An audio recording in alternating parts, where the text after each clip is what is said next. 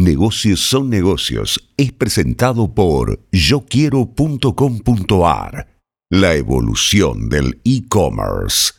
Los argentinos parecemos no muy afectos a los datos duros, nos gusta tener ahí un numerito para la chicana y la discusión, pero los datos no son lo nuestro. Mira lo que pasó este martes cuando se informaron 240 muertos por COVID, una cifra que impactaba, pero que cuando uno abre ese dato ve que el 72% de las personas que habían sido informadas muertas por COVID en la jornada anterior tenían más de 72 horas de fallecidas. Es más, en esa cifra de los muertos del día, comillas, había una persona que había muerto el 17 de abril y no había muerto en un barco en alta mar que recién llegó a destino. Había muerto a 20 kilómetros de la capital federal, en San Martín, el partido bonaerense, y que se traspapeló, el dato no llegó, no somos buenos en eso y somos poco afectos. Y en esto no responsabilizo a la INDEC, que me parece desde eh, la gestión de Todesca y también la de Marcos Labaña hace un gran trabajo, pero es el sistema estadístico federal,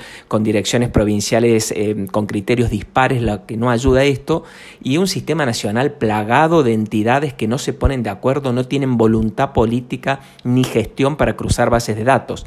ANSES y RENAPER, por ejemplo, no saben cuánta gente hay en Argentina, cuántos viven en hogares solos, por eso en el IFE aparecieron cientos de miles de personas que vivían solos para poder cobrar el IFE.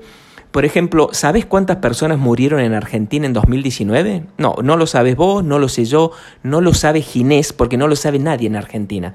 Se estima que murieron el año pasado, te estoy hablando unas 300.000 personas. Lo vamos a saber recién en diciembre de este año, más o menos. ¿De qué murieron?